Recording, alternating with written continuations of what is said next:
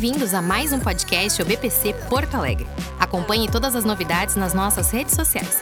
Facebook Igreja Poa, Instagram arroba OBPC underline Poa.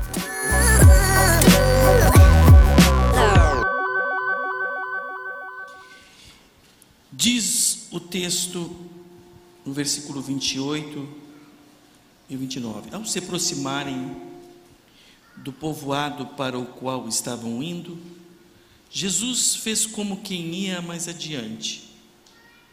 Mas eles insistiram muito com ele: Fique conosco, pois a noite já vem, o dia já, já está quase findando. Então ele entrou para ficar com eles. Com base nesses dois versículos, a atitude de Jesus ao entrar para ficar com os dois discípulos que estavam a caminho, eles começaram a desfrutar de algo tremendo e ali nós, nos dias seguintes, vamos perceber e vamos ver grandes coisas acontecendo por causa da presença de Jesus. Eu quero pensar com vocês nesta noite sobre a questão da presença de Deus nas nossas vidas.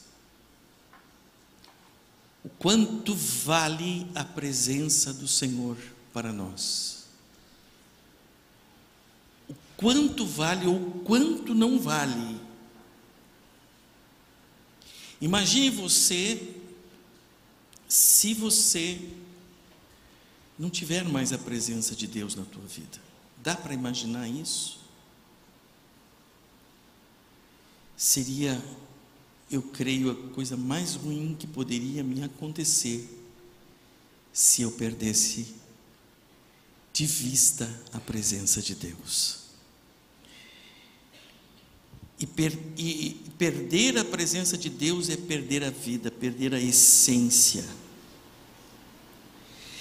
Por que perder falar sobre a presença de Deus? Há uma promessa que Jesus disse que o Espírito Santo estaria conosco no domingo e nas noites de clamor. Nos cultos. Uma promessa de Deus que Ele estaria conosco todos os dias. E eu quero pensar com você sobre a presença de Deus dentro do aspecto de você sentir Ele e de você definir a sua vida, trabalhando e vivendo para conservar a presença de Deus com você. Isso requer uma decisão, uma decisão diária de você, em tudo aquilo que você faz, você vislumbrar, você compreender, você entender, você, é, é, você dar valor, você estar convicto da presença de Deus contigo, porque você não a vê, mas é muito importante que nós tenhamos em nossa mente que tudo aquilo que nós fazemos, e antes de tudo aquilo que nós fazemos, tudo aquilo que nós somos, sejamos para a glória dEle, para que a Sua presença, de maneira nenhuma, se retire de nós. Porque quando eu olho para a minha vida, e quando você olha para a sua vida hoje, você percebe que o que você está vivendo hoje é resultado de uma ação do poder de Deus e da Sua presença com você. Então, em nenhum momento nós podemos dizer, puxa vida, o que eu estou vivendo hoje é fruto da minha capacidade, do meu empenho, da minha espiritualidade. Não, o que eu vivo hoje, o que você vive hoje, é fruto da presença de Deus dentro de você, em volta de você, cobrindo a tua vida e os teus projetos. Então nós podemos dar glória a Deus por aquilo que somos e que vivemos hoje. Jesus ele ensinou em João no capítulo 15 que sem ele nada podemos fazer. Sem ele nada podemos fazer. Mas eu quero que você pense sobre a presença de Deus dentro do, da seguinte ideia. Lembrando de Moisés, no meio de uma jornada no deserto, durante 40 anos, vários acontecimentos ocorreram durante este período, e dois deles estava em volta exatamente do que, do que significava a presença de Deus para Moisés e para o povo. Em algum momento anterior àquilo que vamos falar agora, o povo ele tinha uma atitude em relação a Deus distante. Eles tinham medo de Deus. Quando era o momento de eles estarem na presença de Deus, eles diziam: Não, Moisés, vá você e nós vamos ficar aqui. Mas no desenrolar da história, na caminhada, nós percebemos um momento cruciante, aonde Deus fala com Moisés e aonde Deus fala ao povo. E diz o seguinte: Olha, está aí a terra. Eu estou dando a terra para vocês. Porém, eu quero dizer para vocês que a minha presença não vai com vocês. A minha presença não irá contigo. E isso trouxe uma reação da parte de Moisés, e nós percebemos também que o povo entendeu, e até o próprio povo se manifestou em relação àquilo que o Senhor havia dito. E agora eles estão para conquistar aquilo que Deus havia prometido a Abraão, o pai desta nação. Agora eles estão a ponto a conquistar o que custou 40 anos vivendo no deserto e os seus pais morreram no deserto, com exceção de Josué e Caleb, todos morreram no deserto e eles estão agora para entrar na terra prometida, eles estão agora para desfrutar daquilo que Deus lhe havia prometido. Agora era o momento de entrar na abundância. Agora é o momento de, re, de, de, começar a construir uma pátria. Agora é o momento de ter uma terra. Agora é o momento de tocar naquilo que Deus estava dando. E a reação do povo e a reação de Moisés foi uma reação negativa. E ele disse o seguinte para Deus: Senhor, se tua presença não for conosco, não nos faça entrar nessa terra. Eu quero que você pense que a terra de Canaã brilhava aos olhos. Existem coisas que nos dias de hoje brilham os nossos olhos, aponta para um futuro promissor, aponta para coisas talvez inalcançáveis e aparentemente grandiosas e um grande milagre. Mas é muito importante que as coisas que nós temos diante de nós, nós venhamos pesar o nosso coração, se o Senhor vai continuar andando conosco nessas coisas. Se o Senhor realmente vai continuar nos respaldando, se realmente o Senhor vai continuar ao nosso lado, se realmente Deus está naquelas coisas. E normalmente, quando as coisas dão certo para nós, normalmente, quando brilha a terra de Canaã para nós, muitas vezes nós temos dificuldade de, de, de parar e dizer: Senhor, esse ouro que brilha não é ouro dos tolos? Isso que eu estou vendo, Senhor, realmente provém de Ti. O que está para acontecer é grandioso demais para a minha vida, grandioso demais para a minha família, mas o que está para acontecer, verdadeiramente eu vou ter o teu respaldo, eu vou ter a tua presença comigo.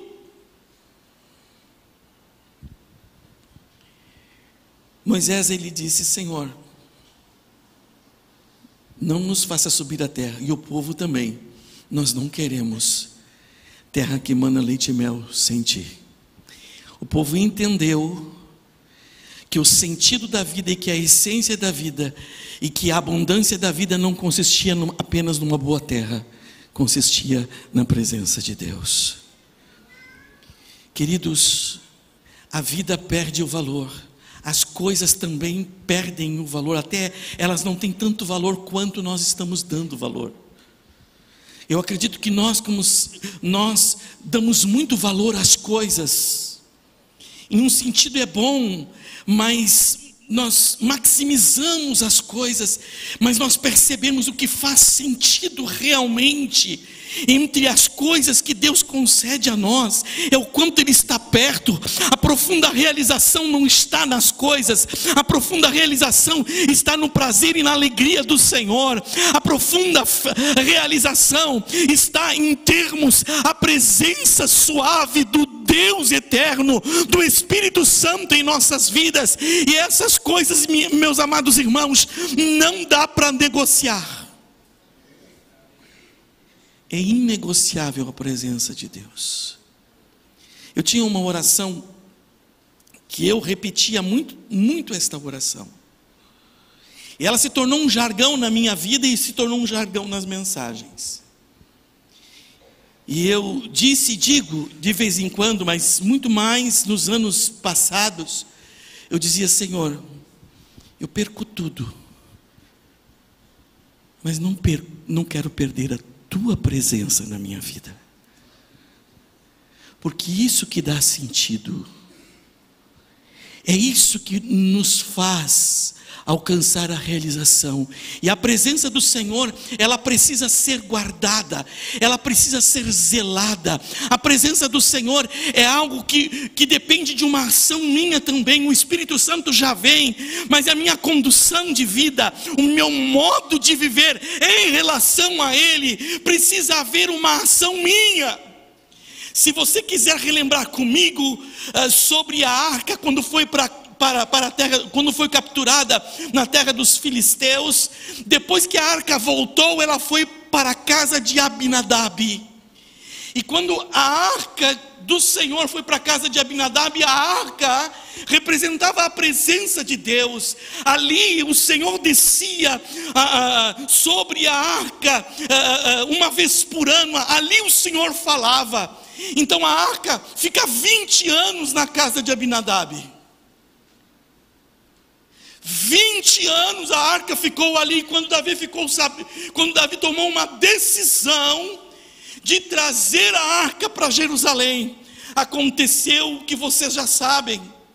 Quando eles estão transportando a arca da casa de Abinadab para em direção a Jerusalém, acontece que usar um dos moços, um dos um, da, um, um moço da família de Abinadab, ele tenta segurar a arca e ele morre.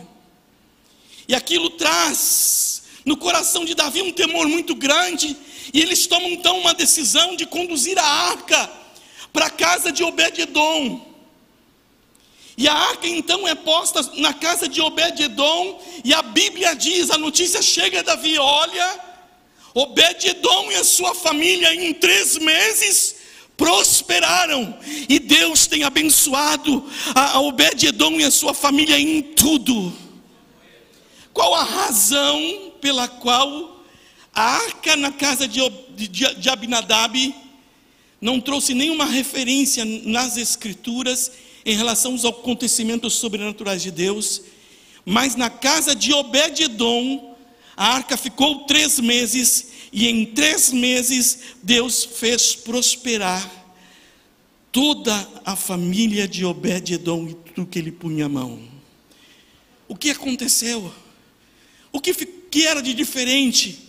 E, e olhando para a família de Abinadab, e olhando para a família de Obed-Edom, com os textos bíblicos que nós não vamos abrir porque não há tempo, nós percebemos que a família de Obed-Edom, eles eram os guardiões da arca. Eles eram as pessoas que reverenciaram a presença de Deus na sua casa. Você vai perceber que a família de Obed-edom e o próprio Obed-edom, quando a arca sai da casa dele, ele sai junto. Ele não fica mais no lugar. Quando a arca sai da casa dele, ele vai para o templo e Obed-edom, juntamente com os seus filhos, são os guardas, são os porteiros do templo. Tem gente que tem sede da presença de Deus e abandona tudo e deixa tudo para trás por causa da presença de Deus. Mas que atitude teve Obed-edom e a família de Obed-edom? Valorizou a presença de Deus na sua casa. Quando nós temos um conceito real e abrangente da presença de Deus na nossa vida, os nossos movimentos são movimentos bem calculados, são movimentos inspirados, são movimentos cuidadosos, são movimentos aonde lá no coração da gente e, e, sempre está um dispositivo dizendo: e tudo bem, eu, se eu for fazer isso, eu acho que eu vou desagradar o Senhor. Não vale a pena, não, porque é melhor ter a presença de Deus contínua na minha vida do que eu ter um pouco de crédito neste momento. Tem gente que ama, tem gente que deseja, tem gente que aprecia a presença de Deus, tem gente, meus amados irmãos, que não negocia a presença de Deus. Tem gente que não vende a presença de Deus. É difícil fazer um cálculo. Você só vai conseguir fazer um, um cálculo de quanto Deus vale para você e a sua presença vale para você quando você olhar para todo tipo de oferta que você possa ter. E esse tipo de oferta, algum dia na tua vida, possa dizer: se tu aceitares isto, você vai perder a presença de Deus. Nós podemos fazer muitas avaliações, nossa própria mente, mas eu quero dizer para você, a vida diária é que determina o quanto que nós damos de valor à presença de Deus. É o dia a dia, é de segunda a segunda é o quanto, mesmo nas minhas falhas, eu digo: Senhor, me perdoa, eu não queria te entristecer, eu te entristeci, eu, te entristeci, e eu estou triste junto contigo, mas fui eu que te entristeci, mas eu não quero abrir mão da tua presença, porque eu sei, Senhor, não é o que eu vou ter, não é o quanto eu posso adquirir por causa da tua presença, porque a tua presença é o maior benefício das coisas que tu pode me dar, a tua presença tem mais maior valor do que o meu próprio sonho que eu posso alcançar. A tua presença tem maior valor do que aquilo que o mundo possa uh, estar aos meus pés em alguma área da minha vida. A tua presença sempre para mim vai ter mais valor. Isso é uma vida diária. Isso é uma vida diária, mesmo quando você erra, mesmo quando você pisa na bola com Deus. Porque nesse momento, quando você pisa na bola com Deus, que o Senhor vai olhar para você. Eu quero ver se você realmente ama a minha presença. Davi, você sabe que Davi pecou, ele adulterou, tomou posse da mulher uh, uh, de Urias, consecutivamente matou Urias. O profeta Natan chega para ele conta uma parábola para, para Davi a respeito de um fazendeiro que tinha uma ovelhinha, ok? E outro fazendeiro lá que tinha lá muitas ovelhas. Então aquele fazendeiro que tinha muitas ovelhas atravessou a cerca, matou a ovelhinha daquele que só tinha uma ovelhinha. E Davi ouvindo. E o profeta Natan pergunta para ele o que, que a gente deve fazer com, com um sujeito desse. E Davi, o guerreiro, o poderoso, Ele imediatamente deu a resposta. Eu não me lembro bem exatamente as palavras que ele usou, mas eu usaria, eu usaria dentro das palavras que ele usou: esse tem que decapitar, esse tem que atravessar uma espada, esse tem que enforcar, esse tem que amassar, esse tem que destruir. E Natan olha para ele: Você é esse homem. Você é esse homem. E Davi, então, ele parece que caiu em si. E nós percebemos nos registros bíblicos, e eu quero olhar um texto bíblico uh, com você, nos Salmos 51.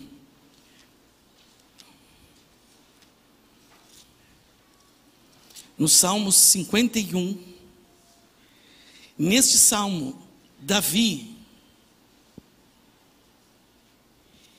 ele realmente ele está no pó. Mas percebam o que Davi fala nesse salmo. Percebam as palavras de, de Davi. Salmo 51, versículo 1: Tem misericórdia de mim, ó Deus, por teu amor, por tua grande compaixão. As minhas transgressões. Me perdoe o sentido é esse: me perdoa. Me perdoa de ter roubado a ovelhinha, de ter matado. E olha o que, que ele diz: lava-me de toda a minha culpa e purifica-me do meu pecado. Pois eu mesmo reconheço minhas transgressões, e o meu pecado sempre me persegue.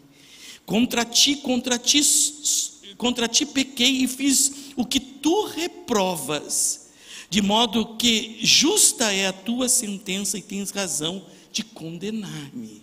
Ele não se justifica, ele diz: Senhor, tu pode me condenar porque tu tens razão de me condenar, porque o que eu fiz não se faz. Sei que sou um pecador, desde que nasci, sim, desde que me concebeu minha mãe Sei que desejas, ver, é, desejas a verdade no íntimo e no coração, me ensinas a sabedoria.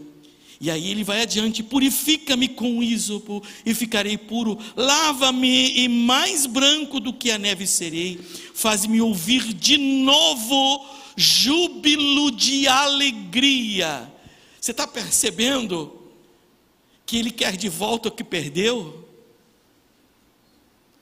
Olha o coração de Davi, ele está é, destruído, ele está em sequidão, ele quer de volta o que perdeu e ele sabe que ele perdeu. Faz-me ouvir de novo o júbilo de alegria, e os ossos que esmagastes exultarão. Esconde o rosto dos meus pecados e apaga todas as minhas iniquidades.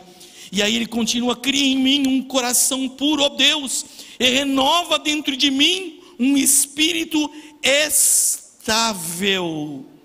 Não me expulses da tua presença, nem tires de mim o teu Santo Espírito, devolve-me a alegria da tua salvação e sustenta-me com um espírito pronto a obedecer.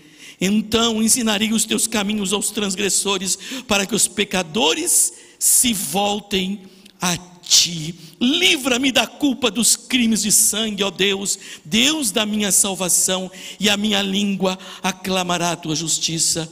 Ó Senhor, vamos terminar de lá. Ó Senhor, das palavras aos meus lábios e a minha boca anunciarão o teu louvor. Não te deleitas em sacrifícios, nem te agradas em holocaustos, senão eu mostraria os sacrifícios que te agradam que agradam a Deus são um espírito quebrantado, um coração quebrantado e contrito. Ó Deus, tu não desprezarás. Querido irmão, querida irmã, nós temos um ano pela frente, nós temos desafios, nós ainda lutamos com uma natureza carnal dentro da gente. Nós ainda lutamos. A vida não é tão cor-de-rosa como muitos falam. A gente sabe que no dia a dia, a gente se surpreende com a gente mesmo nos tropeços. Mas uma coisa eu quero dizer para você: não importa o que o ano de 2020 está nos preparando, importa que quando chegarmos no último dia deste ano, nós possamos olhar para trás. Senhor, eu não vejo um, uma caminhada tão correta como eu gostaria de ter, ou tão assertiva como eu gostaria de ter. Mas eu vejo, Senhor, que ao longo desses, desse ano, desses 365 dias, em nenhum momento eu fiquei só. Guarde a presença de Deus. Se você der valor a ela, você vai sentir os benefícios dela. Mas quando os benefícios dela vier, você não vai construir um altar para os benefícios, você vai fazer que nem o Obed-edom. Eu vou aonde a tua presença estiver. Eu quero estar aonde tu está. E aí Davi, ele é o autor. Mais vale um dia na tua presença do que do que mil longe de ti. Se o 2020 for o ano da volta de Jesus, a gente conversa lá. Mas se o 2020 não for o ano da volta de Jesus, eu posso dizer que o ano 2020 será o ano onde a presença do Senhor vai crescer mais na nossa vida. Amém. Feche os teus olhos. Se a tua palavra conseguiu chegar ao nosso coração nessa noite, e tu gravares Espírito Santo apenas uma frase. A frase que o teu servo Moisés disse: Nós não queremos a terra sem a tua presença. Hoje nós estamos dizendo: Eu não quero a bênção sem a tua presença se a tua presença estiver comigo, conosco, eu quero a bênção, porque maior que a bênção é a tua presença, em nome de Jesus.